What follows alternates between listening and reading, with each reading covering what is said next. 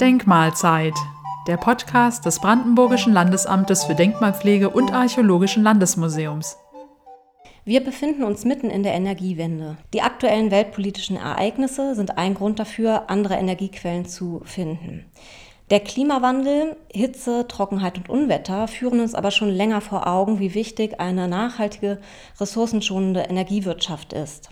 Von dieser Energiewende ist auch die Denkmalpflege betroffen. Einerseits werden immer mehr Solaranlagen und Windkraftanlagen beantragt, die auch an Denkmalen oder in Kulturlandschaften stehen. Andererseits bringt die Abkehr von fossilen Energieträgern aber auch neue Denkmale aufs Tapet. Und damit wollen wir uns heute in dieser Folge der Denkmalzeit beschäftigen mit den Hinterlassenschaften und Spuren des Braunkohleabbaus. Seit Juli 2021 führt das Brandenburgische Landesamt für Denkmalpflege und Archäologische Landesmuseum ein Erfassungsprojekt durch, das die Erforschung der Kulturlandschaft zum Ziel hat, die durch den Bergbau verändert und geprägt wurde. Dafür habe ich heute zwei Kolleginnen im Studio. Luise Warnow ist beim BLDAM zuständig für Technik- und Industriedenkmalpflege und leitet zusammen mit Tanja Trittel das Projekt zur Erfassung der Bergbau-Kulturlandschaft Lausitz. Im August 2020 wurde ein Strukturstärkungsgesetz vom Bund verabschiedet, das den Strukturwandel in den Kohleregionen fördert und begleitet. Also in Brandenburg, in Nordrhein-Westfalen, Sachsen und Sachsen-Anhalt. In Brandenburg ist es vor allem die Region der Lausitz, in der Braunkohleabbau bis heute betrieben wird, wie zum Beispiel in Welzow im Landkreis Spree-Neiße oder in Jenschwalde bei Cottbus. Frau Warnow, wo wird noch erfasst im Land Brandenburg und was wird vor allem genau erfasst? Denn der Braunkohleabbau, das verbinde ich jetzt erstmal mit, mit Tagebauen und Abrisskanten. Aber was gehört noch dazu? Das ist tatsächlich ein sehr, sehr weites Feld, denn immerhin haben wir über 170 Jahre Geschichte des Braunkohlebergbaus in der Lausitz. Das Team ist also in fünf Landkreisen unterwegs und zwar in dem Landkreis Dahme-Spreewald, in Elbe-Elster, in Cottbus, in Spree-Neiße und in Oberspreewald-Lausitz. Und es fängt schon an bei ehemaligen ähm, Gruben. Das heißt, was wir erfassen können, da sind vor allem Tiefbaubruchfelder als Zeugnis für den Braunkohleabbau im Pfeilerbruchbauverfahren. Das heißt, es gibt es Schächte und Stollen und teilweise kann man die noch ablesen in der Landschaft. Wir haben hier zum Beispiel den Muskauer Faltenbogen, der einer der wenigen Bereiche ist, der nicht nochmal vom Tagebau überformt worden ist. Das heißt, gerade in diesem Bereich haben wir relativ viele Zeugnisse für diesen frühen Tiefbau. Das ist so der eine Themenbereich. Darunter fallen natürlich dann auch die Tagebau-Restlochseen als Kulturlandschaftsmerkmal. Was es aber natürlich auch gibt, sind zum Beispiel Werksiedlungen oder auch die Kohlebahn dann im Bereich der technischen Infrastruktur. Frau Trittel, vielleicht können Sie erklären, was genau jetzt hier das Interesse für die Denkmalpflege ist. Warum wird überhaupt erfasst? Wir führen dieses Projekt genau zu diesem Zeitpunkt durch, da wir aktuell noch Abbaugebiete haben, da wirklich aktuell noch in beispielsweise Welt zu Süd der Abbau stattfindet und wir zu diesem Zeitpunkt die beste Chance haben, die meisten Relikte des Braunkohlebergbaus erfassen zu können. Dabei geht es nicht nur darum, neue Denkmale zu erfassen, sondern wirklich das Thema ganzheitlich aufzurollen. Das bedeutet, wir nehmen nicht nur die Objekte auf, die auch hinterher die Chance haben, Denkmal zu werden, sondern wir nehmen wirklich alles auf. Es wird natürlich auch einige denkmalwürdige Objekte geben, beziehungsweise wir hoffen auch, dass wir einige denkmalwürdige Objekte dabei auftun können und werden auch dementsprechend einen Denkmalverdacht aussprechen. Und genau das ist die Chance dabei. Jetzt findet in der Lausitz noch aktuell der Abbau statt. Und so können wir auch schon währenddessen dieser Abbau immer noch stattfindet, schauen, welche Projekte könnte man in einigen Jahren vielleicht fördern, welche Projekte könnten in einigen Jahren dann auch wirklich auf die Denkmalliste kommen und welche Objekte sind einfach schön hinterher noch anzusehen, sind jetzt aber nicht unbedingt Denkmal. Ergänzend kann man vielleicht sagen, in der Lausitz gab es genau dieses Problem, nämlich in den 90er Jahren, als tatsächlich sehr, sehr viel an Industrie direkt abgebaut worden ist, demontiert worden ist, ohne genau zu gucken, was kann das eigentlich noch erzählen, wie bedeutend ist das vielleicht auch für die Region und für die Leute vor Ort. Und diesen Fehler versuchen wir jetzt nicht zu machen, sondern tatsächlich im Rahmen dieses Strukturstärkungsgesetz Kohleregionen wirklich eine große Bestandsaufnahme erstmal zu machen, wirklich zu gucken, was gibt es denn alles an Zeugnissen, die diese lange Geschichte des Braunkohlebergbaus wirklich erzählen können. Und damit haben wir zum Beispiel auch die Möglichkeit zu gucken, was gibt es an Zeugnissen, die zum Beispiel ähm, technische Entwicklungslinien nachvollziehbar machen im Braunkohlebergbau. Wo sind noch Lücken in unserer Denkmallandschaft? Durch das Erfassungsprojekt haben wir jetzt die Chance, auch die Denkmallandschaft zu erweitern, sodass auch für nachfolgende Generationen diese ganze Geschichte des Braunkohlebergbaus noch an Sachzeugnissen erfahrbar wird. Das Projekt zur Erfassung der Bergbaulandschaft findet ja auch parallel in Nordrhein-Westfalen, Sachsen und Sachsen-Anhalt statt. Warum ist es wichtig, dass die Landesdenkmalämter, die diese Projekte durchführen, warum die sich abstimmen und wie genau sieht diese Abstimmung mit den anderen Bundesländern aus? Naja, wenn man sich die Lausitz anguckt, dann hört ja nicht an der Bundeslandgrenze auf, sondern die Lausitz gibt es genauso in Sachsen. Das heißt, da war von Anfang an klar, dass wir uns eng abstimmen müssen, denn man will ja nicht unterschiedlich die Braunkohleobjekte erfassen. Das heißt, wir haben uns mit Sachsen schon sehr, sehr früh zusammengesetzt und geguckt, wie und was wollen wir eigentlich erfassen.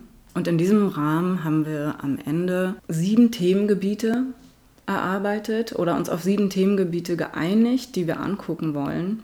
Mittlerweile gibt es auch mit den anderen Bundesländern eine sehr enge Abstimmung. Auf Projektleitungsebene treffen wir uns mindestens einmal im Monat so circa. Und rausgekommen ist bis jetzt, dass wir wirklich versuchen, eine gemeinsame großflächige Erfassung eigentlich zu machen, was eine Riesenchance ist, auch für die Denkmalämter, weil es, glaube ich, sowas in der Form noch nicht gab, so bundeslandübergreifend. Sie haben eben sieben Themenfelder erwähnt, die auch in Abstimmung mit den anderen ähm, Landesdenkmalämtern entstanden sind. Was sind das genau für sieben Kategorien? Vielleicht können Sie da auch ein, zwei Beispiele nennen, damit man sich das ein bisschen konkreter vorstellen kann, wie die Arbeit genau aussieht, was genau erfasst wird. Die erste Kategorie umfasst natürlich den Bergbau an sich, wobei da natürlich nicht nur der Tagebau und der schon erwähnte ähm, Tiefbau aufgenommen wird, sondern auch die dementsprechenden Geräte, beispielsweise die Förderbrücken, die auch immer noch oder beziehungsweise die Förderbrücke, die auch immer noch in Welt zu Süd zum Einsatz kommt. Die zweite Kategorie umfasst die Kraftwerke, wie beispielsweise das Kraftwerk Schwarze Pumpe, das an der Landesgrenze zu Sachsen steht. Die dritte Kategorie ist die Veredelung. Damit ist beispielsweise die Brikettfabrik in Schwarze Pumpe gemeint oder auch die Brikettfabrik Luise, die viele schon kennen und die auch bereits als Denkmal eingetragen ist und auch museal genutzt, genutzt wird. Die vierte Kategorie umfasst die technische Infrastruktur, wie beispielsweise Werkbahnen oder das Wasserschloss in Gosta, das eine Pumpenstation darstellt. Die fünfte Kategorie umfasst Sozialstrukturen. Darunter fallen dann die schon erwähnten Werksiedlungen wie die Werksiedlung in Mager, die auch vielen bekannt sein sollte, weil sie ein herausragendes Beispiel für eine Gartenstadt ist. Natürlich auch die Kirchen, die beispielsweise von Grubenbesitzern gestiftet worden sind oder Schulen, Rathäusern etc. Also alles das, was einen direkten Bezug zu Grubenbesitzern, zum Bergbau an sich hat. Die sechste Kategorie sind Begleit- und Folgeindustrien. Das ist ein recht weites Feld. Darunter könnte man beispielsweise die Tuchfabriken in der Stadt Forst zählen aber auch Glashütten wie die ehemalige Glashütte bei Finsterwalde oder auch ähm, die Zuckerfabrik hier in Brandenburg. Die siebte Kategorie nennt sich Geländestrukturen und Rekultivierung. Darunter erfassen wir Halden, Kippen, Rodelberge, die ehemals durch Kippen entstanden sind, aber auch den Senftenberger See. Also alles, was heute zur Kulturlandschaft dazugehört und was ehemals eine Grube war. Das sind ja wirklich unglaublich vielfältige und verschiedene Objekte und vor allem auch einfach viele. Das Projekt soll ja 2023 abgeschlossen sein. Was macht da jetzt noch die meiste Arbeit? Es ist tatsächlich ein sehr, sehr ambitioniertes Projekt, muss man wirklich sagen, innerhalb dieses ähm, doch sehr kurzen Zeitrahmens. Aber wirklich super spannend. Die Zahl der Zeugnisse innerhalb dieser Kategorie der Sozialstrukturen ist tatsächlich sehr, sehr hoch, wo wir so ein bisschen ablesen, dass es eben diese sehr großflächige Demontage von Industrie gab in den 90er Jahren. Aber natürlich haben sich Wohnhäuser erhalten oder Verwaltungsbauten. Die sind einfach weiter genutzt worden und deswegen nicht abgerissen. Deswegen haben wir hier eine sehr, sehr große Zahl äh, an Objekten. Wobei zum Beispiel bei den Brikettfabriken sich kaum noch Zeugnisse finden. Die Brikettfabrik Luise in Elbe-Elster, die ist ja die größte noch erhaltene in, in Europa.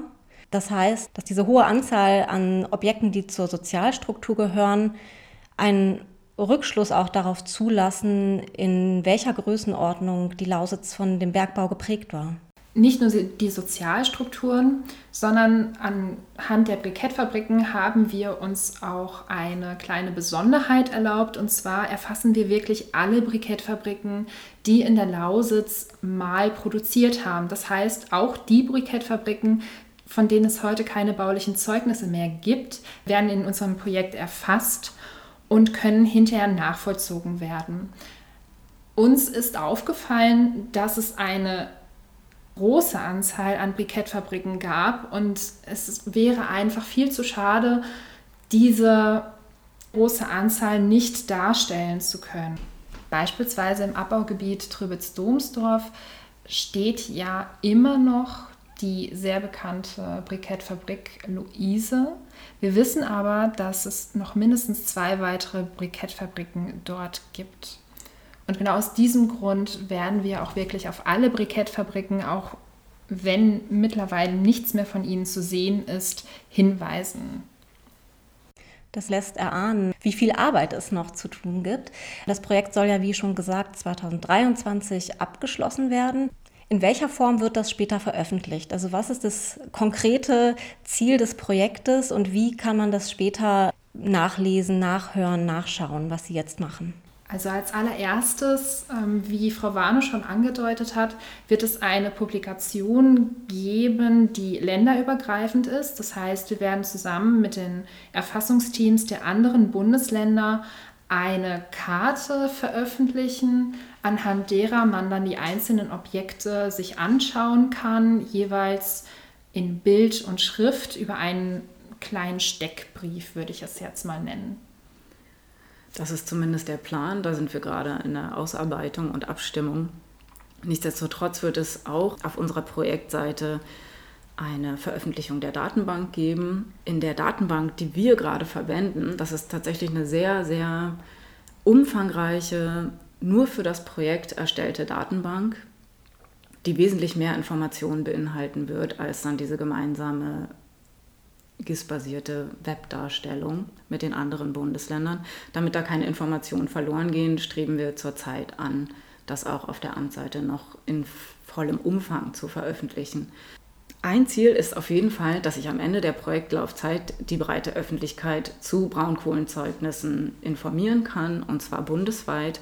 Für die Fachämter ist es zudem eine Möglichkeit, wirklich vergleichend zu gucken, was gibt es denn auch in den anderen Bundesländern an Zeugnissen wir haben da wirklich eine Chance, ein bisschen über den Tellerrand auch zu gucken. Also das heißt auch, dass die grundlegende Dokumentationsarbeit, die Sie gerade machen, auch folgende Forschungen überhaupt erst ermöglicht und Felder aufweist, die noch erforschenswert sind. Auf jeden Fall. Also wenn man sich anguckt, wo überall Braunkohle abgebaut worden ist und sich dann anguckt, was wir für einen Bearbeitungsbereich haben, dann fällt schon auf, dass es bestimmte Bereiche gibt, in denen wir gar nicht unterwegs sind. In Frankfurt oder zum Beispiel gab es auch Braunkohleabbau, der bis jetzt überhaupt nicht im Rahmen dieses Projektes erfasst wird. Insofern macht das Projekt zwar eine sehr große Bestandsaufnahme, macht aber gleichzeitig auch Fragen auf und bietet wirklich die Möglichkeit, da weiter zu forschen wir hoffen auch, dass das passiert im Anschluss. Man sollte noch bemerken, dass wir nur eine relativ oberflächliche Erforschung zu diesem Zeitpunkt durchführen können, auch alleine aufgrund der Zeit. Wie schon gesagt worden ist, nehmen wir Relikte von knapp 170 Jahren auf. Wir sind aber leider innerhalb dieser zwei Jahre nicht dazu in der Lage, wirklich tiefgehend zu erforschen. Das heißt, wir nehmen zwar alle uns bekannten Objekte und auch alle Objekte, auf die wir aufmerksam gemacht werden, auf, können aber zum Beispiel eine tiefergehende äh, Recherchearbeit in Archiven einfach nicht durchführen.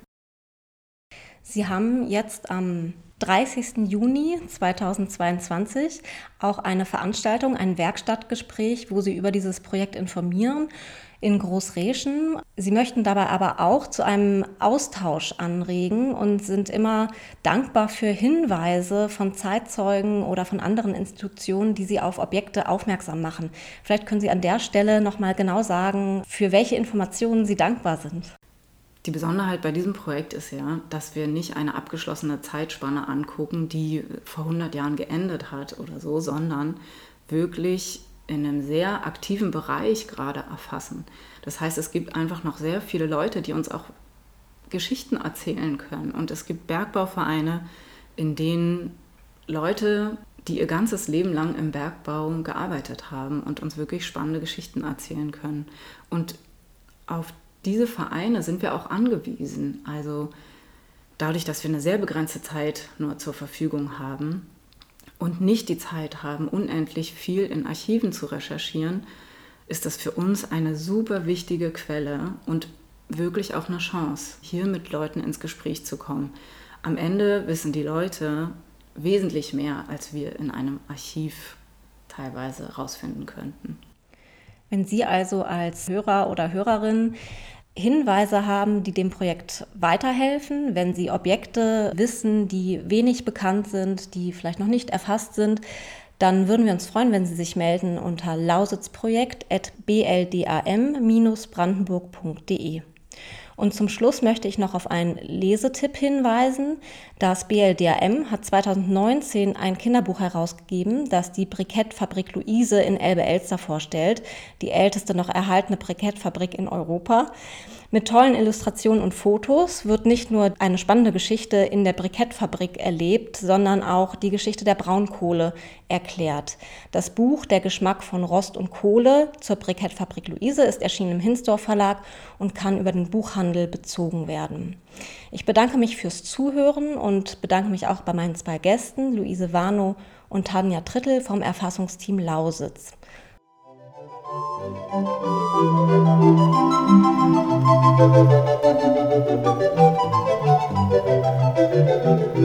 you.